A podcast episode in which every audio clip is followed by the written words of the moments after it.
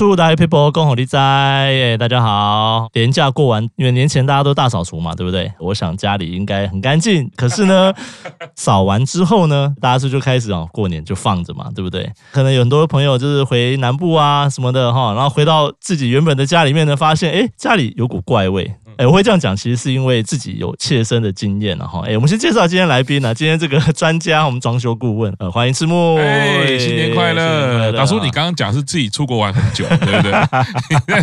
暴露了你自己啊。这个，你看，你离开家里，家里窗户都会关起来嘛。那甚至有一些可能就是有打扫就算，有时候你其实也没什么扫，但就。家里放久，我就一开门哦，那个味道很不舒服。是，然后最近大家都知道嘛，对不对？天气又湿又冷的，是，对啊，所以整个味道都不对。是，哎，这有什么办法？就怪味嘛？不是，其实不是只有这种这种尸臭味，有时候有时候就是家里是是是潮湿。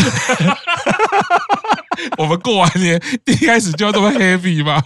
你要讲的是大体处理的，没有没有没有，潮湿潮湿潮湿，对对对对，霉味霉味啊，对霉味霉味，对，有时候鞋柜啊，有时候打开味道不好嘛，或者是比如说大家有时候家里哈，可能年前大家有做一些，比如说床壁重新粉刷啊，对不对？可是那个油漆味道就很重嘛，大家都知道有味道就可能是有甲醛啊，会有一些不好的东西，你散不掉，那怎么办呢？有没有什么比较快的方法？就至少味道不要那么不舒服。来，每次到过年期间的时候，我其实都会这样推荐大家，对大家面对现实吧。是，我们回到中秋节的时候，哎，很多人奇怪为什么要回到中秋节的 时候？有点有点久哦，哎，有点久。但是有一个东西呢，你一定会发现它是中秋节留下的痕迹。嗯哼，哎，烤肉嘛，对不对？大家很喜欢烤肉，对不对？木炭一定会买很多，对啊，一定会 放到这个时候，然后才发现哎没用完。对，哎，所以呢，这边要推荐一个方式，就是呢，是大家既然木炭都买了，都买了，可是你放久它还是会受潮，你隔年再用就会发现不好用，不如在这个时候呢，哎，赶快把它拿出来用了。是，而且这个到明年度的时候呢，大家会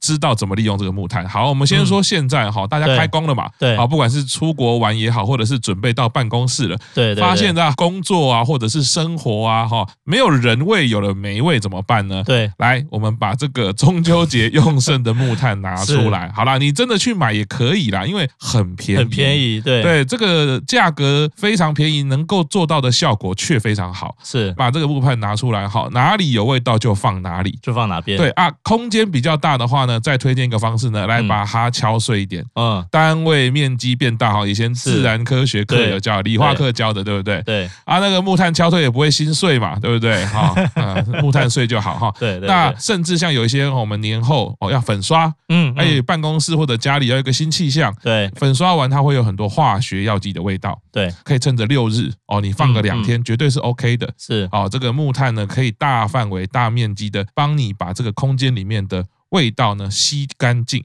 所以它并不是排出其他的味道去抵消，是。健康、安全，而且。便宜省事，对，我也是觉得，就是不要去买什么芳香剂什么那种东西，那种东西我觉得只是让那两个味道加成在一起会更臭。对，像就我所知，我认识达叔很久，达叔的嗅觉算是非常灵敏的，所以这种化学药剂用抵消的方，用盖过的方式哈，其实对于像呃你嗅觉比较灵敏的人就没有用了，它更痛苦。对，它同时会闻到 两种味道，还有混合在一起的味道，对，就很很不舒服。对，所以那你看哦，推荐这样用方式呢，我朋友用过一次之后呢，隔年你就会知道。在过年前大扫除，过年前出国玩，过年前不去办公室，是。赶快把中秋节的木炭先铺一铺，是。放完假回来，你就会发现味道完全没有，对，基本上是要没用过的嘛，哎，当然是没用过的，哎，用过的经过火烧，它的化学式就不一样了，没办法帮你吸味道了，是，而且就变成烧炭，对不对？这个